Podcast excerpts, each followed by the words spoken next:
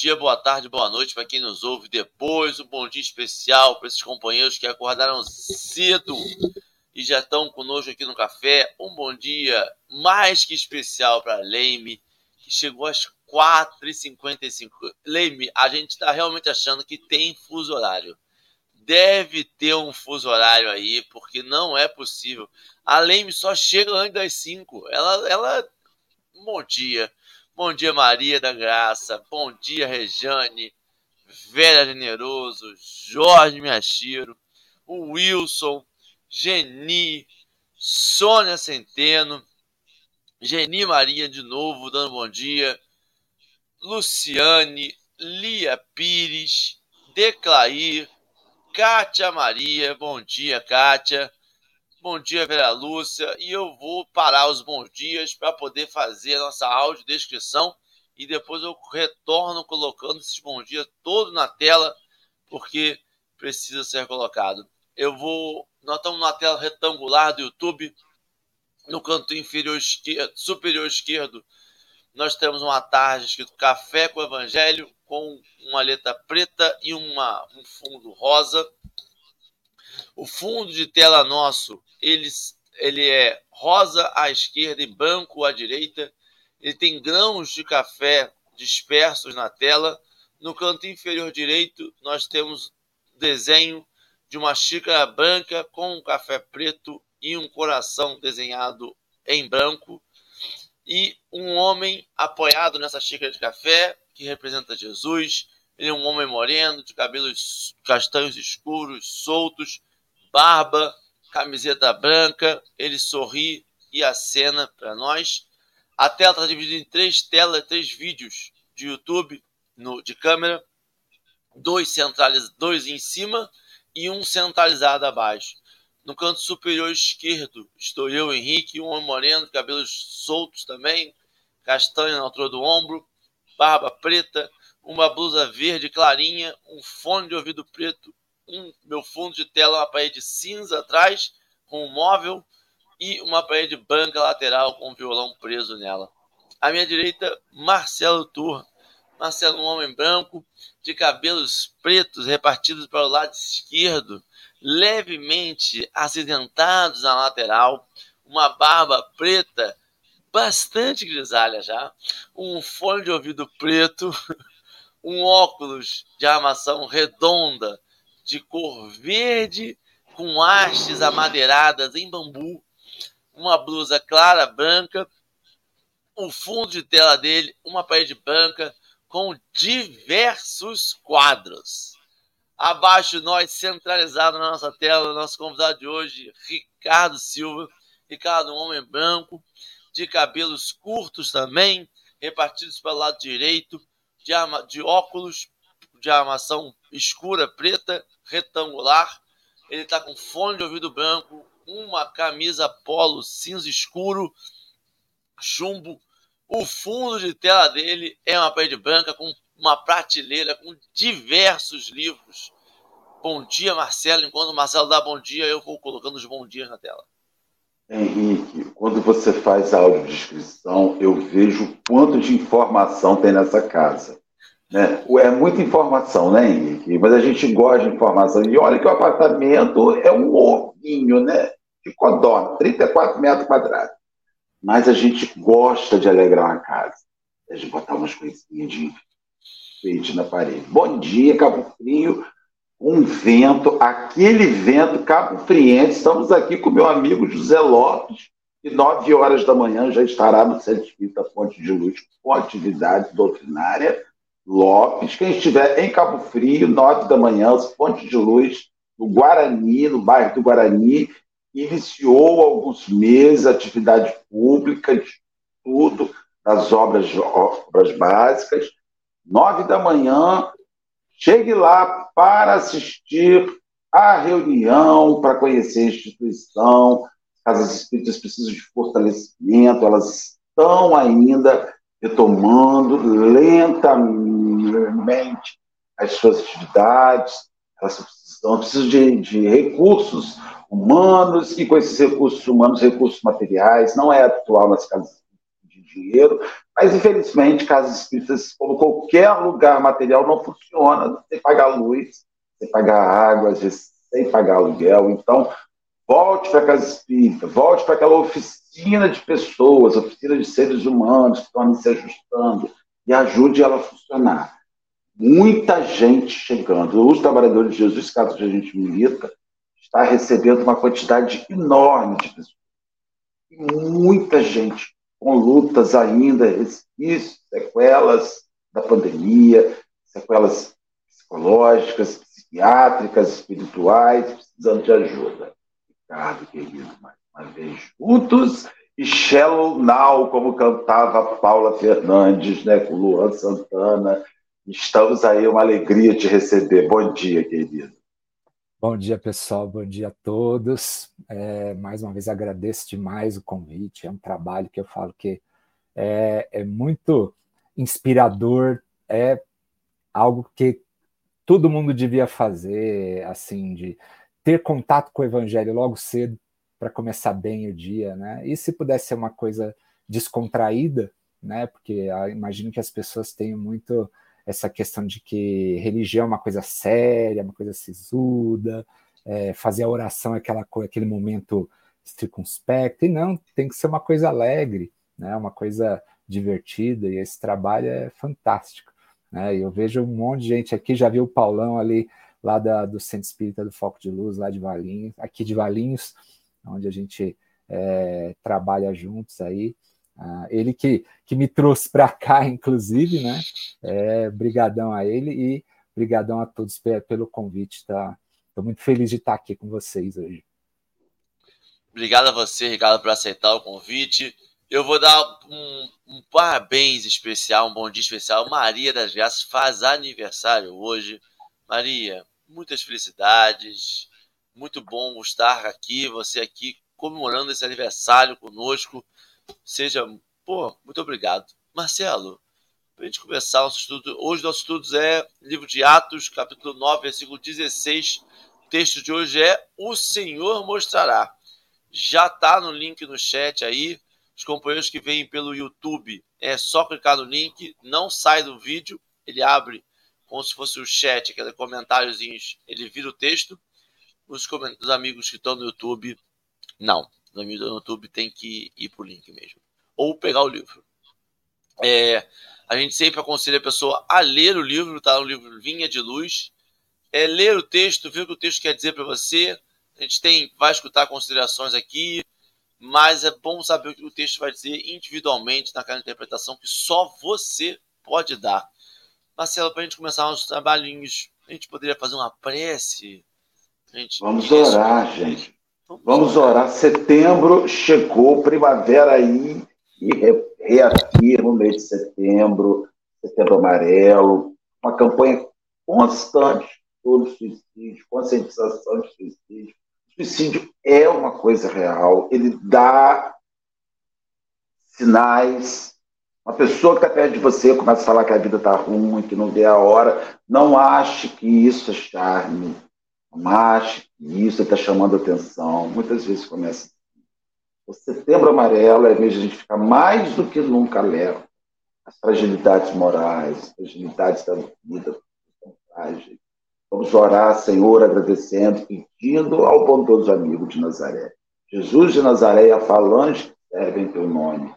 Amigos invisíveis, envolva esses irmãos e deem a eles a coragem de pedir ajuda. Porque preciso muita coragem para pedir ajuda, preciso muita coragem para dizer: eu preciso de socorro, eu preciso de alguém que me ajude a passar por essa fase difícil na minha vida. Senhor, que a gente vença o orgulho, que a gente vença esse sentimento tão infeliz que nos, nos faz ficarmos amarrados a lugares horrorosos, sombrios.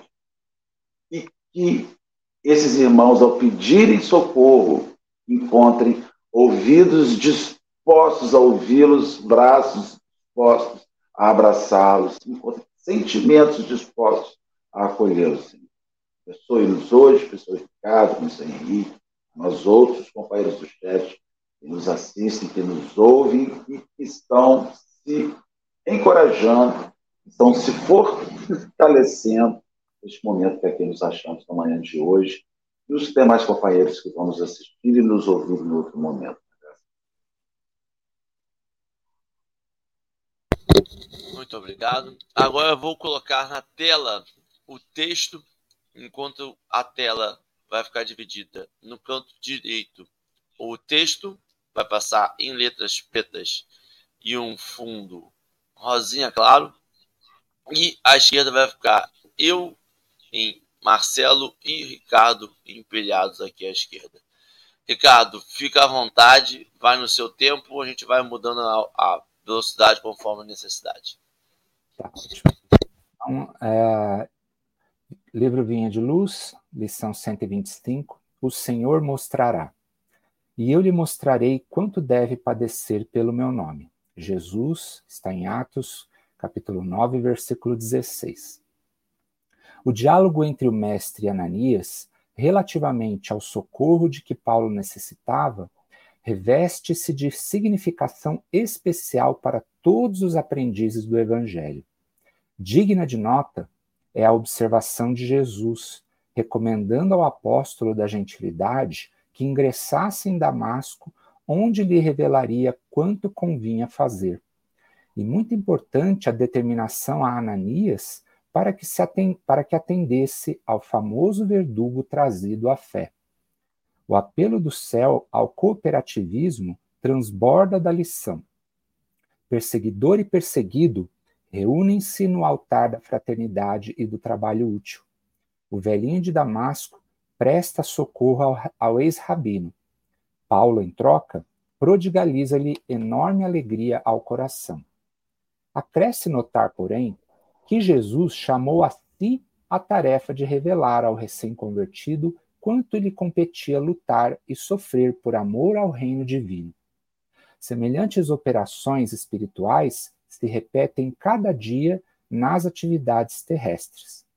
Debaixo da inspiração do Cristo, diariamente há movimentos de aproximação entre quantos se candidatam ao bom entendimento, perante a vida eterna. Alguns trazem a mão confortadora e amiga da assistência fraternal. Outros, o júbilo sagrado da esperança sublime. Estabelecem-se novos acordos, traçam-se novas diretrizes. Imperioso é reconhecer, porém, que o Senhor mostrará a cada trabalhador o conteúdo de serviço e testemunho que lhe compete fornecer no ministério do seu amor infinito. Emmanuel. Bom, uh, esse texto, a primeira coisa que uh, eu gostaria de fazer é dar um contexto no qual ele é inserido. Né? Nós temos lá apenas a frasezinha da, do Atos, é, onde Jesus está falando com Ananias, e talvez alguns de nós que estão nos assistindo não, não conheça a, a cena em si, que inclusive Emmanuel dá muito mais detalhes no livro Paulo Estevão. Então, aqui, é, Saulo estava indo para Damasco é, prender e matar Ananias, e às portas de Damasco ele tem aquele encontro com o mestre que todos conhecem, onde ele fica cego ao ver Jesus, e ele fala: Senhor, o que queres que eu faça? E Jesus fala para ele: é, entra na cidade e e lá te será dito o que deves fazer.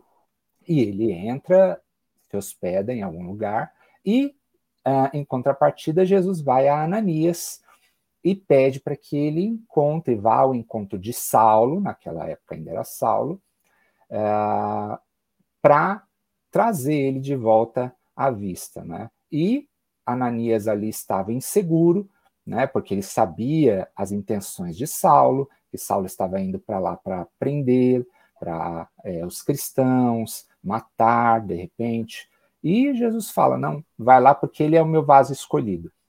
E Ananias vai e a, a, recobra a visão de Saulo, né? E eles a, se tornam amigos de, desde então. Então, esse é o contexto desse texto aqui, dessa parte aqui que Emmanuel está analisando aqui para nós.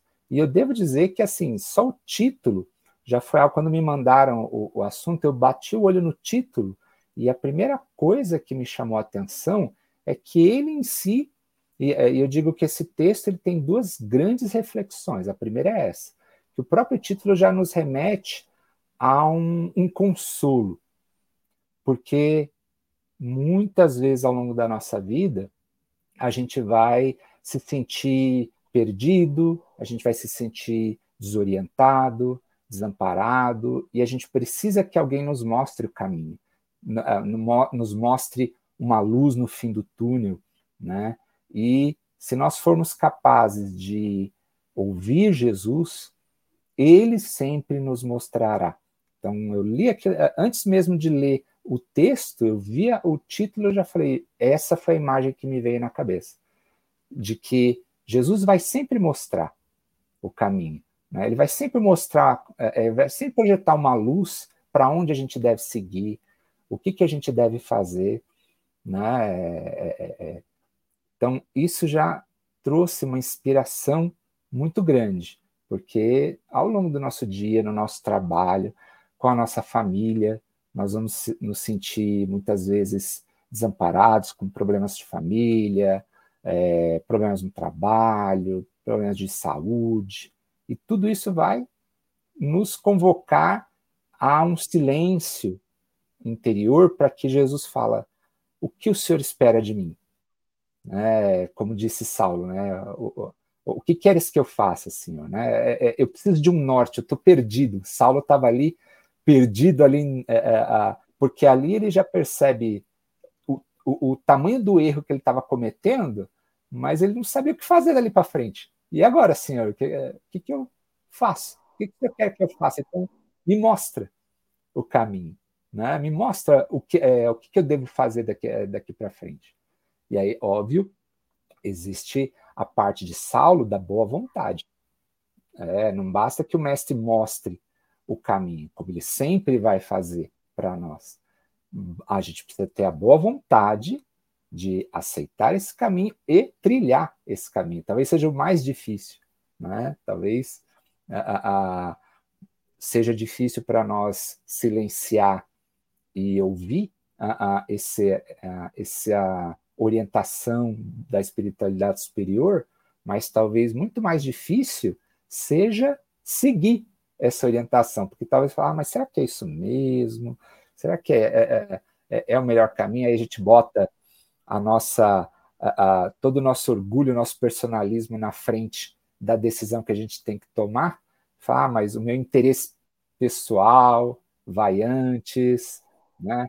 Será que, a, a, será que é isso mesmo? Às vezes é o que eu falo. A, a, via de regra, Jesus vai de encontro com os nossos, as nossas opiniões, os nossos interesses, porque a visão dele é muito mais superior do que a nossa.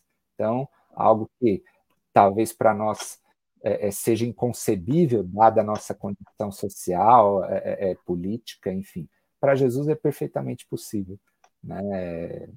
E a gente vai ter que uma vez falar, não, de fato, é, eu preciso fazer, eu preciso ir contra a maré. Eu preciso ir contra esse córrego que tem, esse vento que tem aí na casa do, do, Marcelo, porque o vento do evangelho ele é fortíssimo, uma hora ele nos arrasta. Né? E ir ao encontro de Jesus é ir contra esse vento, é, é, é ir a, a, de encontro a esse vento que representa a nossa sociedade, mas é a luz, é o caminho que Jesus queria trilhar. Então, essa é a primeira a, a grande reflexão que eu tenho. Eu não sei o que, que vocês têm de, de comentário aqui em relação a isso. Henrique, deixa eu falar. É, eu também fiquei fixado no título do texto, o, o, o Ricardo, como, como, você falou, né? Porque eu fiquei pensando, se o Senhor mostrará, mas ele não fará. Quem fará é você. Eu queria tanto que ele fizesse. É, eu queria tanto que ele fizesse, tem hora, né? E aí a gente vê até nas nossas orações, né, Ricardo e Henrique? Senhor, tira isso de mim. Ou então, Senhor, coloca isso em mim. Ou então, Senhor, afasta isso de mim. Né? Essas coisas de é, tirar afastar, colocar. Não deixa cair na tentação, né? É, não me deixe cair. Então, assim, são, são, são ações e, poxa, o sujeito já te mostra o que precisa ser feito. E você ainda quer que ele faça para você, sabe? É um, é um negócio muito. Assim, a gente tem uma relação com Cristo de muito oportunismo, assim, de muita negociata com ele. Senhor, o senhor sabe da minha dificuldade.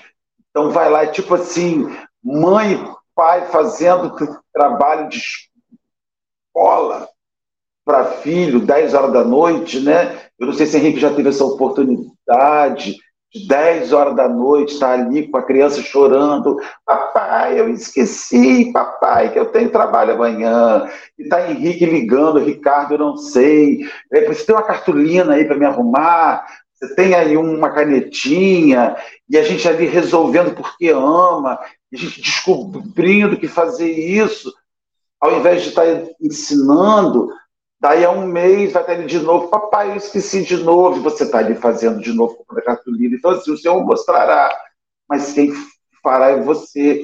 Né? É, Saulo, quando fica sem a visão, ele passa três dias sem comer, sem dormir, aguardando ali a sinalização quando ele vai encontrar Ananias. E o mais louco é que quem muda a vida de Saulo é o cara que ele foi para matar.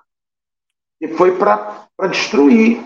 Então, essa mensagem me chama muitas coisas. O né? primeiro elemento é o Cristo mostra, mas não faz. Tem que fazer você. Segundo elemento é preste atenção. Sua redenção pode vir, às vezes, daquilo que você mais odeia. Sua redenção pode vir do lugar menos esperado.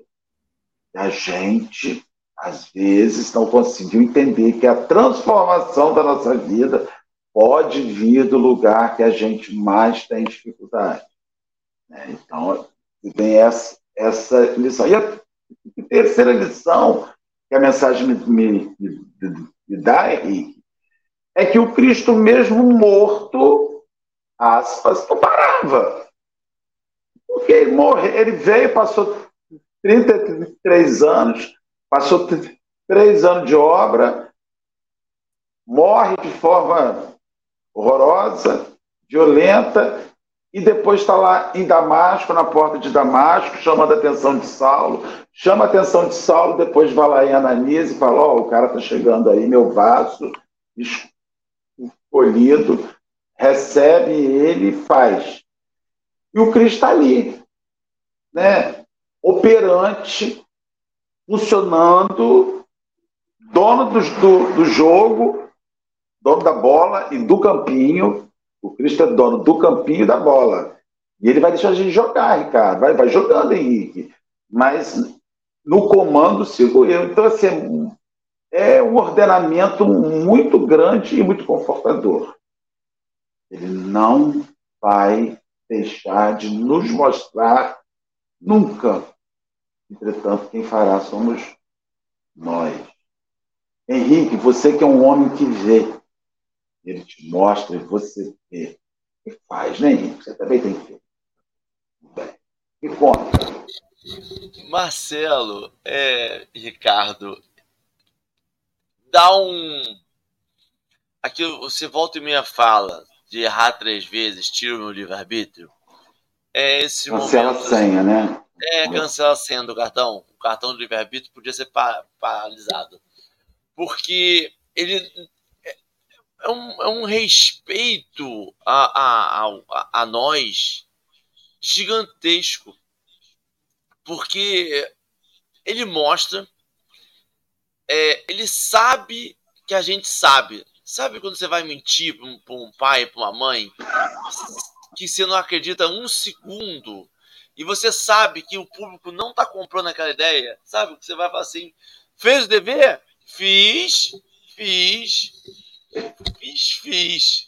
E aí você olha pro seu pai, sua mãe, seu pai, sua mãe estão assim: uhum, tá bom que você fez. Às vezes a gente faz isso com, com essa espiritualidade, né? Com, com Jesus, com, com Deus, né? Porque assim, Alguém, alguém em sã consciência olha para uma mensagem de Emmanuel, do Evangelho, e fala assim: Nossa, eu não sabia, nunca tinha ouvido falar sobre esse amor. Eu nunca tinha ouvido falar sobre esse direcionamento que Deus ou que Jesus ou que Alá ou que qualquer denominação que você dá dá na nossa vida. A gente já sabe disso. Dá outros nomes, a gente dá outros sentidos, chama de seis sentido, chama de, de anjo da guarda, chama de, de guru. A gente sabe disso. Aí, Marcelo, que me dá vergonha. Por que, que a gente não segue? Por que, que em momentos eu prefiro atender aos meus desejos carnais, materiais, em vez de atender esse desejo que também também encontra morada em mim, porque não é uma luta do meu eu interior contra o meu eu material ou o meu eu material contra esse ser espiritual que está lá. Não, os dois estão dentro de mim. Eu também tenho esse princípio espiritual. Eu também tenho, eu também sou um espírito. Eu tenho os desejos carnais, eu tenho os desejos materiais, eu sou um ser humano que estou aqui encarnado, estou no mundo de provas e expiações, estou aprendendo, estou mais ligado à matéria do que o meu lado espiritual ainda, mas eu tenho meu lado espiritual ainda. Ele também fala dentro de mim. A questão é quem eu escuto, quem eu alimento todo dia. Sabe? Os, os gregos antigos falavam sobre qual lobo eu alimento. Aí você vai vendo que tem um. Você vai vendo, sabe? Ontem eu estava fazendo o nosso evangelho é, de noite, e a gente estava falando mais ou menos sobre isso também, sobre o quanto tem um fiozinho condutor de verdade em todas aquelas, aquelas grandes sabedorias, né? Por que será, né? Será que tudo tem um, um fiozinho que te traz de novo para o Evangelho, te traz de novo para aquelas palavras do Cristo, aquelas sabedorias que ele falava, que ele direcionava? Será que Cristo foi um grande plagiador dessas verdades? Ele, na verdade, sabia todas as verdades todos esses livros antigos, né? Lá da, da Grécia Antiga, lá do, do, do, da China, do Japão, e dali ele pegou, plagiou todo mundo, sintetizou tudo e canalizou isso para falar que era dele, ou ele apenas traduziu aquilo que a humanidade já sabia de alguns profetas, sábios, doutores da lei, algumas pessoas ditas filósofas já falavam para a gente. Eu acho que é isso que ele fala. Quando ele fala, o Senhor mostrará para mim, ele poderia ainda dar uma vantagem para a gente, que Emmanuel é uma pessoa boazinha. Dizem que Emmanuel era direto, mas ele é uma pessoa boazinha. Porque ele poderia muito bem falar assim, o Senhor, o senhor já mostrou. O Senhor já mostrou. A questão para a gente, ele mostrará, porque ele fala assim, olha, você já sabe, mas o Senhor ainda vai individualizar o seu sinal vai ter ali um para Marcelo, para Ricardo, um bilhete dizendo: Este presente é seu, Henrique. Este e... bilhete é verdade. É, entendeu? É verdade esse bilhete. Tudo aquilo que disseram é verdade. Tá aqui. Tem uma assinatura. É para mim. Eu não posso não reconhecer aquilo. Eu tenho que dar meu CPF quando eu recebo, sabe? Porque ele entende que nós temos um momento ainda. Esse respeito, e, e eu acho interessante o porquê disso tudo. É porque é, como o Ricardo falou, transformador mesmo. É um caminho sem volta. Um caminho pelo qual, quando você trilhar, quando você ver, quando você modificar, você não volta mais. E aí por isso tem que ter tanto respeito. Tem que ter respeito porque é um caminho onde você não, não tem mais como voltar, não pode visitar mais a casa do passado. Você não pode visitar quem eu era no passado. É um caminho que você vai. Mas essa é a grande vantagem. Você não sente falta de quem você era. Porque você se transformou em algo. Eu não nem posso categorizar, né? Eu não sei. Ricardo, me chama para o trabalho o tempo todo. Todos os textos me chamam por assim, cara, eu só quero ver. Sabe, eu só queria abrir essa porta. Eu quero ter esse encontro com a Ananias um dia. Ou, uma pior, se eu já tive esse encontro com a Ananias e recusei esse encontro com a Ananias, talvez meu bilhete eu tenha negado. O problema é, é, é, ter esse encontro com Ananias nas condições em que Saulo estava, né? Na condição de alguém que está com a mão manchada de sangue, precisando falar, Senhor, eu preciso lavar minhas mãos. Eu tava Até isso, né, Ricardo? Ah, você fez uma coisa, você falou uma coisa Até isso Jesus é bom. Saulo chega com Ananias na condição de assassino, Ricardo. Assassino é. em nome da fé, mas assassino. Sem dúvida. E eu estava pensando naquilo que você falou, por que, que a gente não faz? Uma reflexão que às vezes eu faço é que, assim, para muitos de nós, já tem um bom tempo na doutrina espírita, é, o que, que nos diferencia? Eu gosto de colocar essa, é, essa perspectiva. O que, que nos diferencia de um Chico Xavier, por exemplo? Porque conhecimento de evangelho nós já temos mais do que suficiente para fazer tanto ou mais do que ele fazia. Talvez para alguns a gente tenha conhecimento é, espírita até mais do que ele. É um pouco difícil, mas enfim, não tem nada que a gente já não saiba se já tem algum tempinho de evangelho de Jesus de doutrina espírita que não seja o suficiente para a gente agir como ele. Então, o que, que nos diferencia de um Chico Xavier da vida? É a vontade, é a, a, a confiança naquele que ele resolveu seguir, porque eu ainda não sigo. Eu, eu só ouço, eu só leio, mas eu ainda não sigo. Ele seguia. Né? Então, de maneira prática, eu já tenho tudo que eu precisaria, em termos intelectuais, vamos dizer assim, para agir como um Chico Xavier. Né? Quando eu coloco isso em perspectiva, as pessoas não. É, é, é porque a gente sempre pensa num Chico Xavier como alguém fora da curva, lá longe, grande e tal. Mas o que, que ele tem que eu não tenho? né? Assim, em termos de, de conhecimento doutrinário? O que, que ele tem que eu não tenho, assim, alguém que já tem algum tempo de doutrina espírita? Eu tenho mais. Na verdade, Ricardo, é, é, só complementando assim, é o que, que ele tem, não com o que ele se tornou. Né? Porque hoje Chico é. A gente conhece a obra de tudo. O que, que ele tem, o que, que ele tinha quando ele aceitou o chamado para o trabalho. Exato, exato. Aí te coloca, aí me coloca pior. Porque provavelmente eu tenho mais. Olha que loucura. Porque quando ele aceitou ele o chamado. Não tinha carro. Ele morava com 200 irmãos que, que botaram ele para fora de casa. Quando... É, Ricardo, você criou polêmica, né? Você criou um problema horroroso para nós. É, desculpa, vamos tirar Ricardo do programa. Por quê? Porque Ricardo falou uma coisa horrorosa. Porque é o seguinte: não só o que, que eu tenho de conhecimento, mas se você for botar do lado isso que Henrique disse, nós temos muito mais, gente. Nós temos, temos um emprego razoável, o cara trabalhava numa, numa, numa, no mercadinho, na mercearia, cuidar de 14 irmãos. Nós temos uma vida acadêmica, estudamos um pouquinho, o cara tinha quarta série primária. Então, Agora, internet, uma coisa que, celular, que eu percebo. É, internet, celular, tá, tudo. E, e sabe o que eu percebo? Que a grande diferencial, porque, se você for parar para pensar, agora vamos para o Chico e a gente, Ricardo e Henrique. Nós já tivemos algumas vezes na nossa vida momentos Chico Xavier.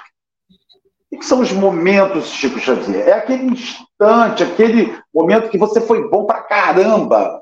E Ricardo foi assim, fora da curva que a orientação foi perfeita, que o trabalho, que o socorro. Mas talvez a grande diferença entre a gente é Chico era constante na tarefa. Então, assim, a gente tem eu sei que eu tenho, eu tenho momentos que eu faço coisas que eu fico feliz pra caramba. Eu falo, cara, 10 para você, Marcelo. Você hoje ganhou uma estrelinha no reino dos céus. Aí eu me pergunto por que, que logo dois minutos depois essa estrelinha me é tirada, né? Por que, que, eu, né? por que, que eu não consigo manter a constância? Às vezes eu me pego na rua com as pessoas que vêm, vêm conversar, vêm, vêm pedir uma ajuda. Eu sou tão fraterno e de verdade.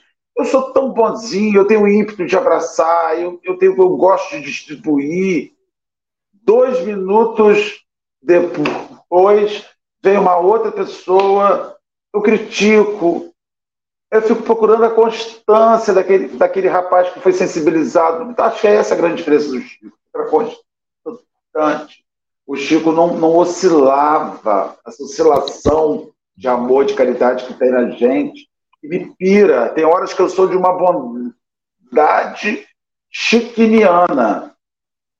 Tem horas que eu sou de uma ruindade que me assusta. Isso me deixa doido, cara. Eu diria que quando está tudo bem, eu diria que quando está tudo bem, nós somos espíritos de luz. Né? É só a, a, a, o vento soprar um pouquinho mais forte, a gente já abala, a gente já é, é, é esmorece, não é verdade?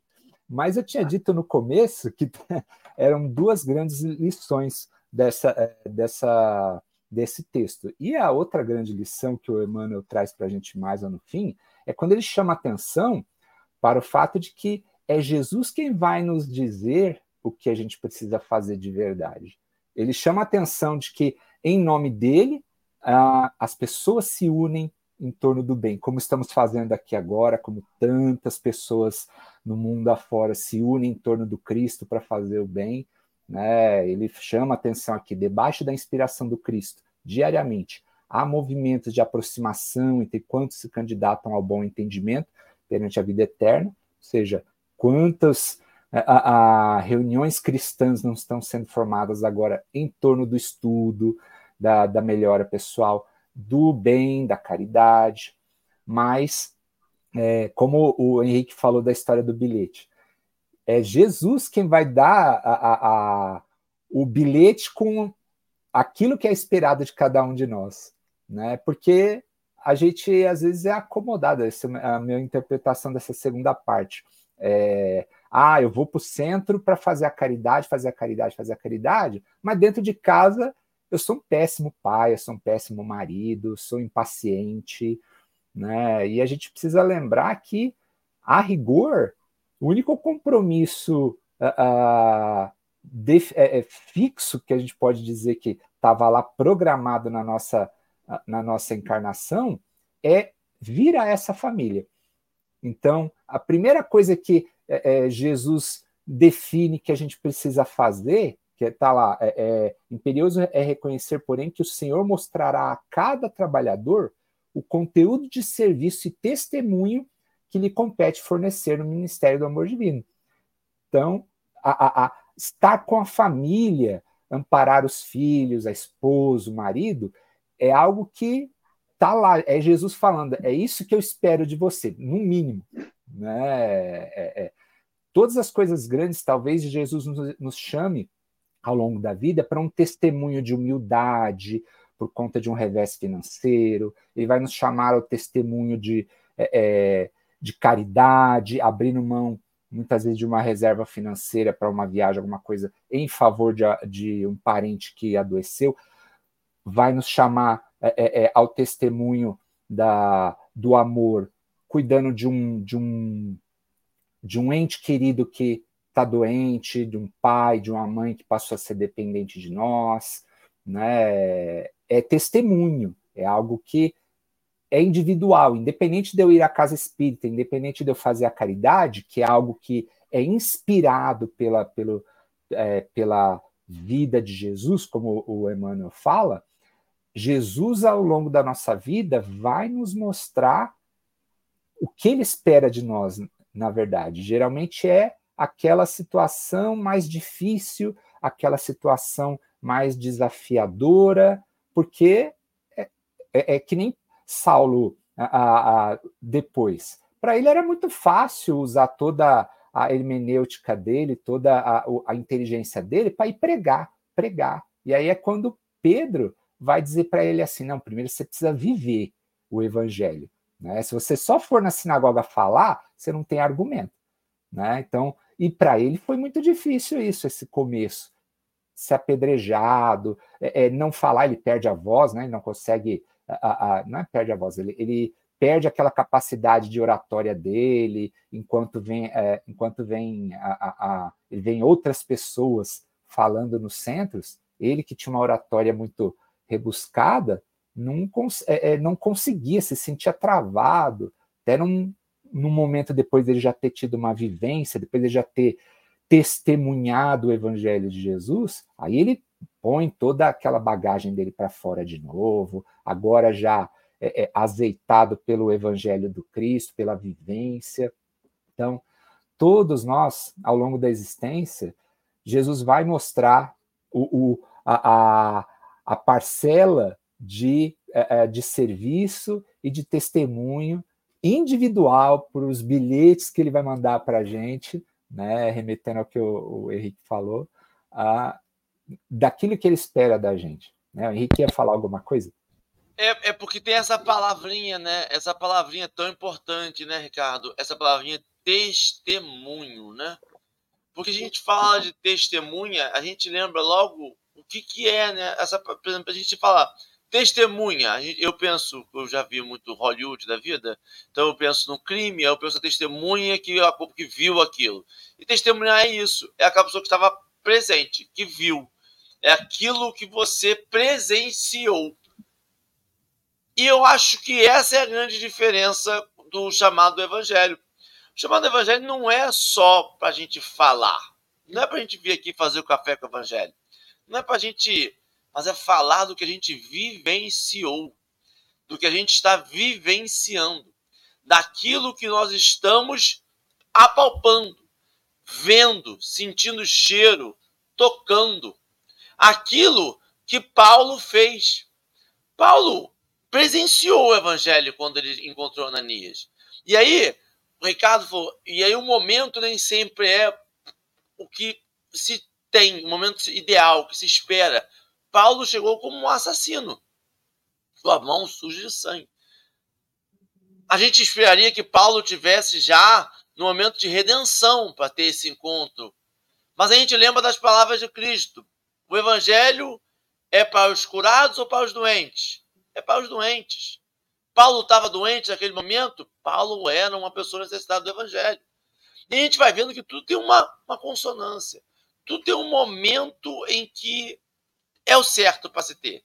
A questão é que a gente vai perdendo alguns sentidos da vida. É, a gente tem que testemunhar esse evangelho. Isso, esses exemplos que o Ricardo deu são práticas que a gente faz ao longo do dia, mas que dão esse sentimento, Ricardo, desse que o Marcelo teve agora, de que eu vou lá, eu testemunho o evangelho quando eu estou passando na rua, eu dou acolhimento, eu converso, eu falo, eu salvo a vida de alguém, eu ajudo alguém, mas aí eu entro no meu carro, eu entro, subo na minha bicicleta, eu, eu continuo o meu caminho, eu vou para minha casa, eu vou para o meu trabalho e aquilo ficou eu não tenho aquela constância. Esse testemunho que a gente está falando de Paulo é diferente. É o testemunho do Chico, do estalo, do, da constância. Ele não mais poderia voltar para o que ele era. Aquela transformação, aquela radicalidade. Sabe? Hoje a gente tem muito medo de falar radical, né? porque a gente lembra de esquerda radical, radical direita, radical de não sei o quê, radical de não sei o que lá. E radical a gente idealiza nos tempos de hoje como aquela pessoa que vai para ação, que quebra, que, que, que, que, sabe? Mas não, radical é aquela que vai para a raiz do problema. Radical é aquela pessoa que vai para o cerne da questão. Essa é o que o português nos diz. A gente dá outros sentidos para ele. Mas aquela pessoa radical é que vai para a raiz, vai ali para onde tem o problema. Quando a pessoa se transforma radicalmente, a pessoa transformou quem ela era. Ela não é mais aquela mesma pessoa. Ela não pode voltar porque ela já mudou a sua essência. E aí ela consegue fazer um testemunho da sua transformação. O que nós fazemos hoje, quando eu falo nós, eu espero que tenha alguém no chat que faça para mim, eu dou testemunho dos meus atos eu testemunho do meu momento que eu fui bonzinho, do meu momento em que daquele daquela dia, daquela hora, daquele das condições perfeitas de pressão, tempo, clima em que eu consegui testemunhar o evangelho naquele momento. Eu não testemunho a minha mudança radical porque eu ainda não mudei radicalmente. Eu ainda não me alterei. Quando que a gente percebe isso, Ricardo? Quando a gente é posto à prova. quando a gente retorna àqueles momentos que te dão tensão, nervosismo, aquela fechada no carro, no trânsito, aquela dívida que não, não tem o dinheiro para pagar, o boleto atrasado, uma discussão matrimonial, uma discussão com seu pai, uma discussão com sua mãe, aqueles momentos que você deveria pensar no evangelho e falar assim: eu tenho que perdoar. Deus vai prover para amanhã. O que, que isso quer me dizer? Eu preciso, vai, vai em paz, irmão, que o seu problema seja resolvido hoje. Quando eu conseguir não me afetar por essas coisas, aí talvez eu possa pensar assim: é, acho que eu mudei mesmo, radicalmente. Que as coisas não me afetam mais. Eu não tenho mais dentro de mim aquela minha essência do homem velho que eu era. Eu mudei. E aí talvez a gente possa dizer assim: agora eu acho que eu estou constante. Agora eu acho que, não que agora eu posso morrer e ascender para um plano espiritual elevado, não, não. Agora eu posso ficar aqui e, como o Marcelo disse lá no começo, e trabalhar. Porque Cristo não deixou de trabalhar e não deixa de trabalhar até hoje. É, é, é, acho que tem mais esse detalhe. O meu propósito está errado. Meu propósito é. Eu corro errado, porque eu corro com o propósito errado. Eu não corro para ajudar os outros. Eu corro porque eu sou trabalhador da última hora. Porque o mundo está o planeta Terra está em, em, em transição planetária e eu preciso ir para outros lugares, porque eu não quero ficar com fulano e com ciclano, porque eu quero abandonar o, o relacionamento, eu quero ir para um lugar onde só tem gente elevada, e para isso eu preciso ser elevado. Meu propósito está errado, minha corrida está errada. Ricardo, me ajuda, Ricardo, que eu vou sair daqui hoje, nem sei o que eu vou fazer. Vou ficar andando por aí, igual um andarilho, pensando na vida. Você falou a questão do, do radical, eu acho que a gente faz associação a extremo. É, é, o sentido da palavra radical que a gente dá, é, eu, eu, mudei radicalmente, mudei extremamente, quando na verdade a gente precisa mudar a nossa raiz. E aí, pegando isso que você falou da, da gente não pode mais voltar a quem era a gente, quem, é, quem a gente era antes, eu diria que se a gente ainda consegue visitar quem a gente era antes, é porque a gente não deixou de ser. É, porque você falou em outro momento que a gente não sente falta. Quando a gente de fato deixa de ser aquele homem velho, a gente realmente não, não, não sente mais vontade de voltar. Se a gente ainda sente vontade de voltar, é porque a gente ainda está lá dentro, ainda está lá, minha, minha, minha perspectiva disso. Mas é, é, a gente realmente precisa mudar, precisa aceitar que a, a, a, teremos chamados, porque é aquilo que você falou, na, a, como é que a gente prova que a gente adquiriu uma virtude? sendo provado. É muito fácil ser paciente quando você está numa, numa família em que tudo é, é, é as mil maravilhas, os filhos é, é agem é, como você gostaria que eles agissem, a esposa, o, o, o marido, né? no trabalho todo mundo te valoriza. Quando tá, tudo está bem, é muito fácil ser paciente, é muito fácil ser, desenvolver virtudes. É na hora do, do aperto que tem que vir, é que na hora da crise é que a gente vai ver se a gente de fato adquiriu a, a virtudes. Né? Será que eu sou paciente mesmo? Deus vai me coloca na, é, junto de alguém que vai exercitar essa paciência para eu de fato e, e, é aquilo que, que você falou é, é, agir como Cristo é navegar contra esse vento da, da, da é, é, da sociedade, né? Porque se você demonstra a, a, a, aquela postura que você falou, que alguém bate no seu carro, vai em paz. Né? Qualquer um que olhasse do lado ia falar: Meu, você não vai lá fazer um BO, você não vai lá cobrar seus direitos, né? Você abençoa a pessoa, né? O Marcelo está falando. Você não vai lá bater no carro dele? É, então, você não vai revidar? É, é, é isso é ir contra o, o, a, a, a correnteza da, da sociedade. Pensa, Chico fez isso ao tempo todo, ele nadou contra a maré o tempo todo e era muita, uma enxurrada muito grande, e ele lá com braços musculosos nadando contra tudo isso. Ir seguir o Cristo é isso, é constantemente, essa é a palavra, constância, né? Constantemente nadar contra é, a, a, a sociedade que vai estar tá impregnada de interesses pessoais, orgulho, egoísmo, vaidade, Né? É olhar para um ponto em que a maioria das pessoas não consegue enxergar ainda. E aí que aí que eu colocou, né? Porque a palavra testemunho é do grego mártir, né? Ó, mártires, olha, é, é, é de martírio, sabe? É daquele que está disposto a trazer sofrimento no sentido de, de eu ter um propósito maior. Mas para isso eu preciso acreditar nesse propósito maior, Ricardo. Sabe o que a gente tem? A gente tem uma fé, infelizmente, que tem que ser baseada em, em, em materialidade. Eu preciso materializar minha fé o tempo todo. Eu preciso fazer uma prece para fazer para ter uma cura.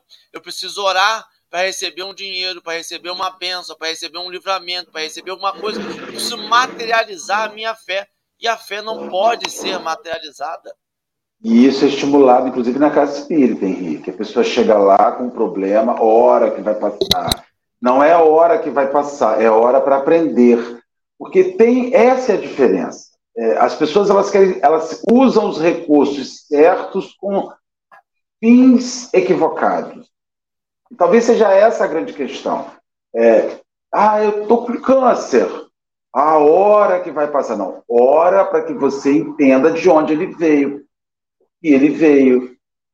Para que ele veio. As pessoas querem se curar, mas não querem entender o que, a, o que as adoeceu, não querem entender o fim que a doença espera alcançar, e elas querem simplesmente se livrar. Quem se livra sem aprender encontra na esquina de novo. É o que o Cristo dizia: vai, não tornes a pecar, para que mal maior não te aconteça. Se você for e não aprender com o seu delito, o seu delito está ali na frente. Como consideração final, eu gostaria de só reafirmar uma questão que Henrique abordou. Eu acho que a grande dificuldade de compreender o Evangelho é, a grande, é o grande desconhecimento que nós temos, inclusive, do nosso idioma sabe? Você não conhece o seu idioma, você não conhece a sua língua, você não conhece o que, é radicalizar, voltar para sua raiz.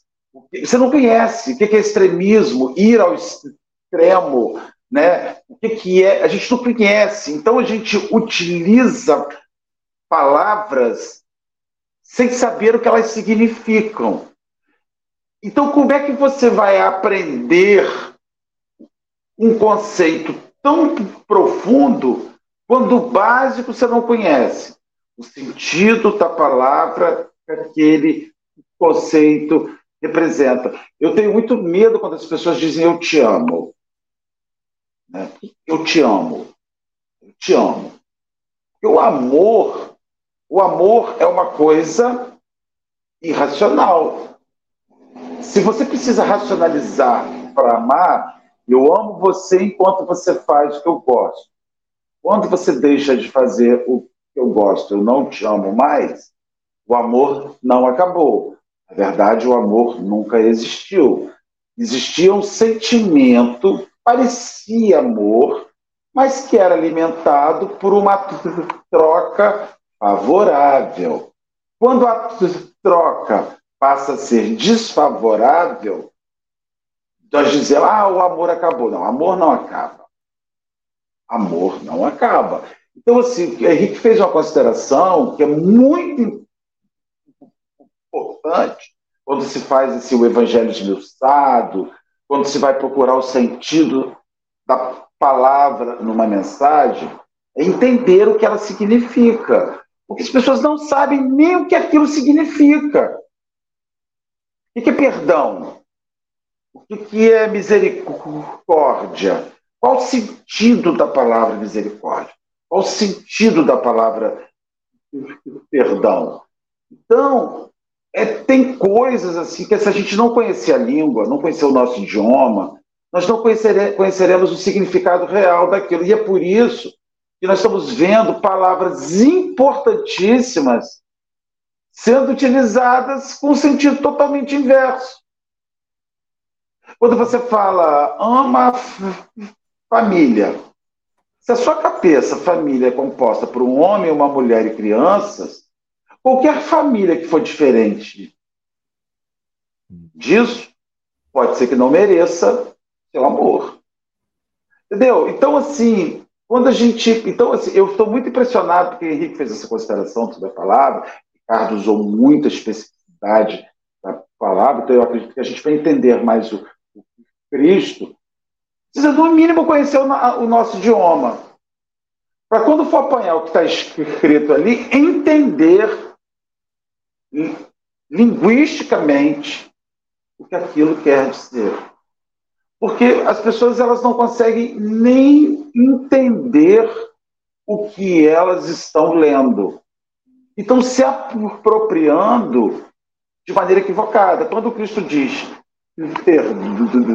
perdoa, e você começa a escolher quem merece o seu perdão, você entendeu que ele está dizendo perdoa todo mundo, Ricardo. Ama teu próximo como a ti mesmo. Ama até aquele que você. Mas quem é meu próximo? É qualquer pessoa que está perto de você, até quem você não gosta do teu próximo. Então, assim, é, é muito doido isso, Henrique, porque eu fico muito impressionado como a gente tem o poder de deturpar palavras, não entender o que elas querem dizer, usá-las como os coringas da vida. Tem gente que usa a palavra como um coringa, né? E a gente está vendo muito isso, né? Muito. Eu fico muito impressionado, tenho que estudar mais, estudar língua portuguesa, Henrique, mais, para entender as palavras, porque senão elas não fazem, elas acabam fazendo um sentido deturpado na minha cabeça. Olha, gente, vou ficar pensando nisso o resto. Ricardo, parei, tá? infelizmente, tá? Infelizmente são 7h57, a gente tá travado mas o RH tá no chat, daqui a pouco ele manda um reloginho para mim e a gente precisa dar o um encaminhamento final. Então eu vou deixar você com suas considerações finais e já pedir para fazer a prece. Você fica à vontade, não tem um tempo certinho, mas é com você. Beleza. Bom, é, eu queria só retomar o, o começo da, da lição, só para é, ressaltar a, a mensagem consoladora de que Jesus vai sempre nos mostrar o caminho correto, da onde a gente da, da decisão que a gente precisa tomar, da, da mudança que a gente precisa fazer. É, é, nós precisamos estar abertos para ouvir e dispostos a seguir a, a, a orientação que Jesus vai mandar para a gente. Mas ele sempre mostrará, como a lição é, fala, o Senhor mostrará, ele sempre vai mostrar. Então, nunca nos sintamos ah, desamparados. Nos silenciemos e fiquemos abertos a ouvir Jesus. Essa é a minha consideração final. E agora, para a gente encerrar o nosso trabalho maravilhoso, antes de tudo, querido Mestre Jesus, nós queremos agradecer. Muito obrigado, Senhor, por essa reunião fraterna, abençoada, muito obrigado, Senhor, pela oportunidade que o Senhor nos concede de nos reunirmos em Seu nome, com o propósito de promovermos reflexões positivas que vão nos auxiliar a nos tornarmos pessoas melhores. Que essas reflexões alcancem aqueles corações que nesse momento se encontram em desespero, em aflição, e que elas sirvam para trazer um bálsamo de paz, de alento, de esperança para esses corações.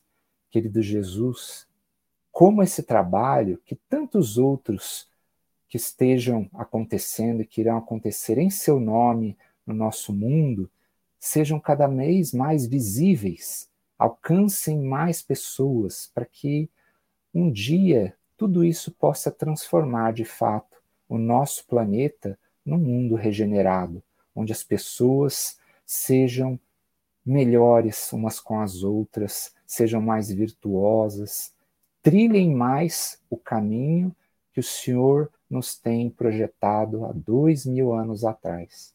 Que o Senhor possa nos abençoar nesse fim de semana, ao longo dessa semana, abençoar a quantos precisam do seu amor diariamente, a nós também, e que o Senhor esteja sempre conosco. Muito obrigado, Senhor. Que assim seja. Graças a Deus. Assim será, meu povo. Muito obrigado pela presença. Deixa eu só cada... falar mais uma coisa aqui, Henrique. Ricardo fazia oração e eu estava lembrando sobre a, a, palavra que você falou, aí me lembrei assim, você está numa praça, aí tem uma plaquinha assim, não pise na grama. Todo mundo pisando na grama. Aí vem a guarda municipal e fala assim, não pode pisar na grama. Ah, é? Ah, é? ah, é? Não pode? Ai, bom dia, gente. Bom dia. Ó, até amanhã, 7 horas da manhã, com energia, com bom humor, meu povo. Tem que ser leve, porque a mensagem às vezes deixa a gente preocupado já. Então, que seja leve sempre. Bom dia. Até bom dia, amanhã. Bom dia, pessoal. Até amanhã, gente.